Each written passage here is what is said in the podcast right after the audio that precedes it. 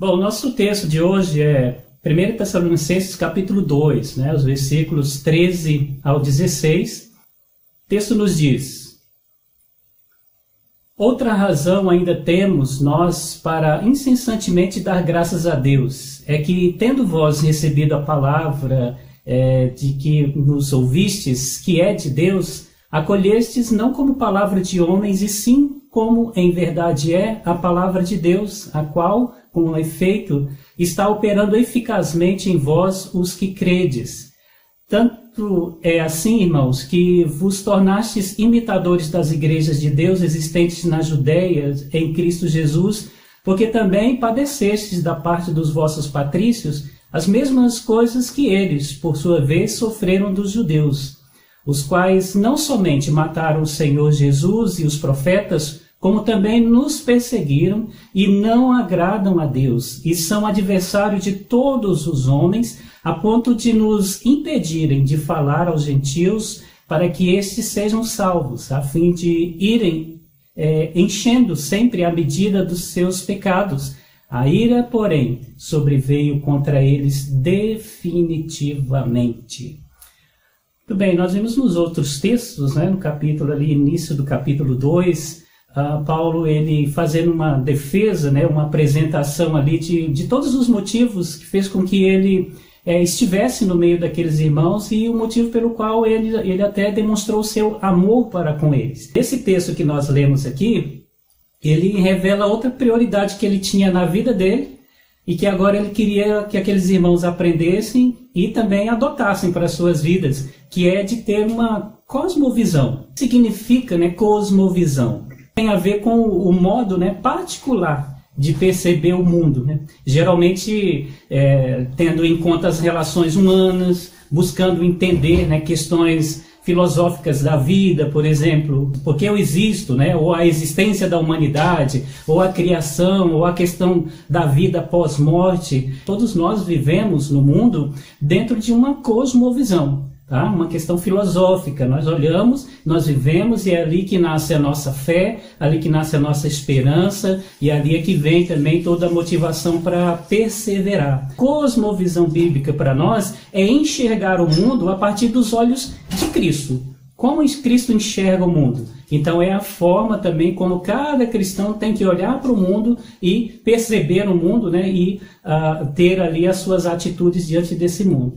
Queria deixar três lições aqui importantes dentro desse conceito da cosmovisão como um princípio para as nossas vidas. Né? Então, primeiro, porque ela é adquirida pelo estudo das Escrituras. Ninguém adquire uma uma visão bíblica se não for buscar dentro dela aquilo que são as informações. Aquilo que o apóstolo Paulo estava oferecendo àqueles irmãos foi a base também da vida dele, para a vida dele. Né? Então, é, é, tudo aquilo que ele pensava, a forma como ele agia, tinha como impacto tudo o que ele conheceu a partir da palavra de Deus. Então, ele agia baseado naquilo que era a sua cosmovisão bíblica. Né? Então, a, a, palavra que os tessalonicenses ali é, assimilaram, ela vem, vinha ali do próprio Deus. E Paulo queria deixar isso bem claro para eles, para que fosse uma marca registrada como de fato já era. Paulo disse que estava agradecendo porque eles né, estavam é, tendo, tendo esta visão e procurando viver dentro daquilo que foi a palavra que foi revelada para ele. Então, as perguntas fundamentais aí sobre o mundo, sobre a vida, é, é encontrada realmente na palavra de Deus. E aqueles irmãos, eles deveriam é, fixar na palavra e não naquilo que falsos profetas, falsos mestres estavam ensinando e fazendo com que muitos até desviassem da fé. Eles tinham que ter isso como algo essencial nas suas vidas. E é interessante que nela, né, vai, nós vamos ter respostas a respeito de, das coisas desse mundo e ela nos revela. Primeiro, que diz respeito à revelação do Criador. Ela revela. É Deus quem criou. Ele é um ser pessoal, é um Deus que ele tem um plano eterno, é um Deus que ele é onipresente, onipotente e onisciente. Então ele é um Deus ativo, ele é um Deus pessoal que age e que se relaciona. Com relação à criatura dele, o homem principalmente, ele criou conforme a semelhança dele, né? Para quê? Para ter comunhão com ele. E aí tudo foi criado no começo lá, né, era perfeito, era puro, mas infelizmente com o pecado o homem se corrompeu, afastou da presença de Deus e já não é mais puro.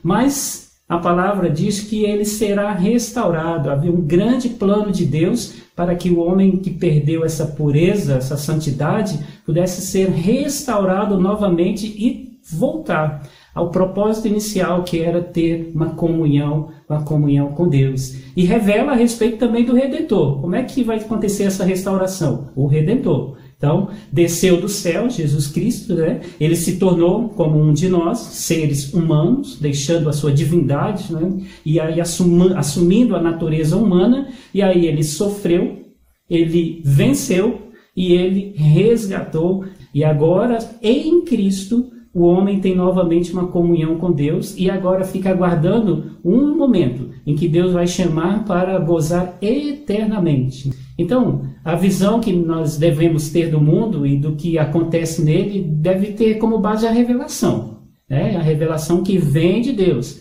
que nós sabemos ali quem é o Criador de todo esse mundo e de todas essas coisas. Então, precisamos ter uma cosmovisão. E só conseguimos quando nós aprendemos isso na palavra, na palavra de Deus. Uma segunda questão é que ela nos leva a enxergar o mundo real.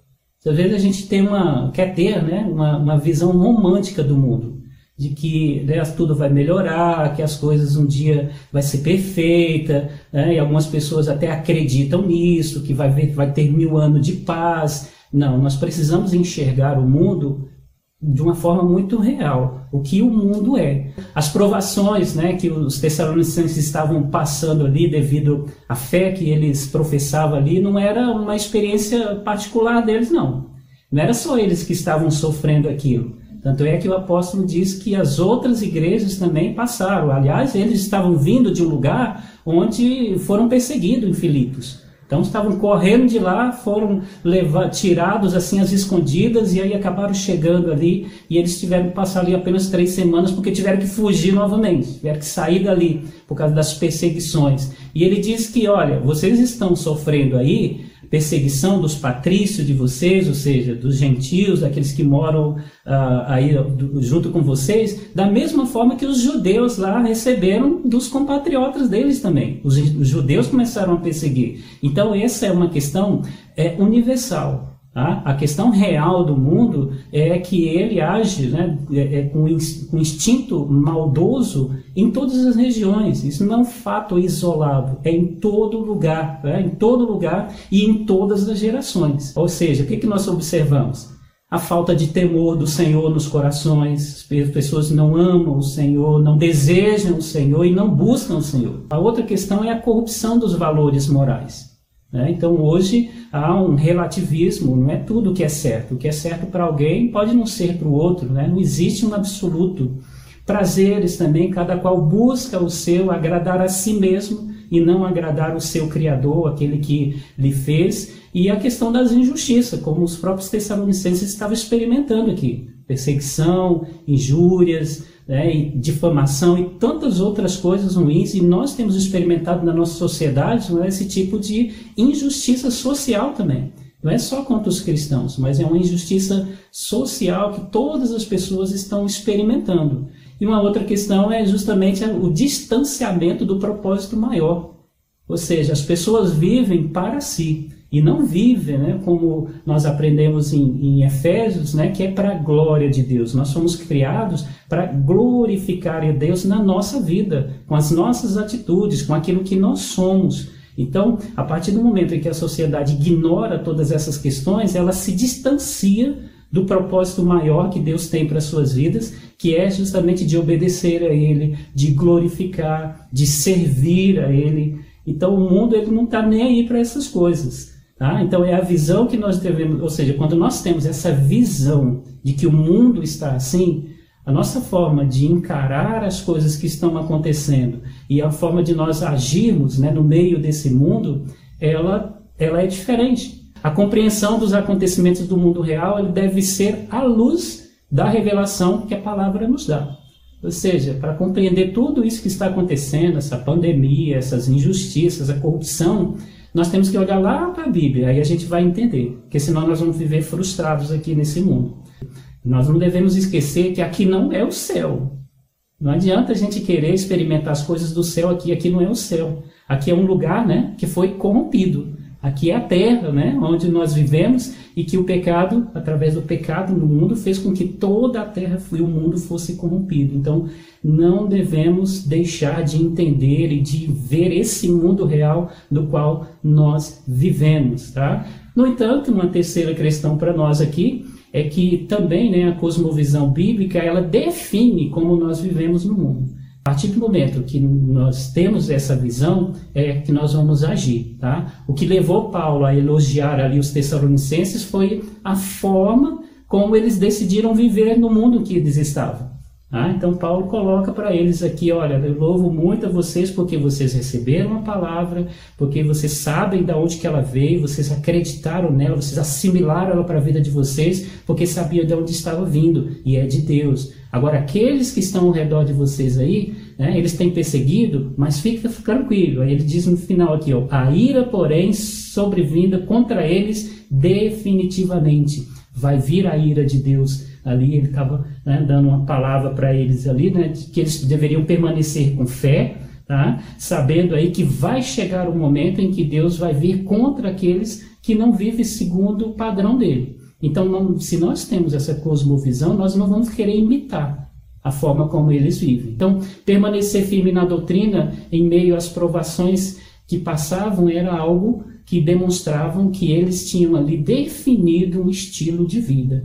Viver não conforme o mundo, mas no mundo, mas dentro da perspectiva, dentro da visão de que Cristo tinha ordenado, como ele viveu e como ele deseja que nós vivamos, tá? E aí é muito interessante, porque a partir do momento que você define ali a sua, seu, como que você vai viver no, no mundo, as suas escolhas passam a ser coerentes.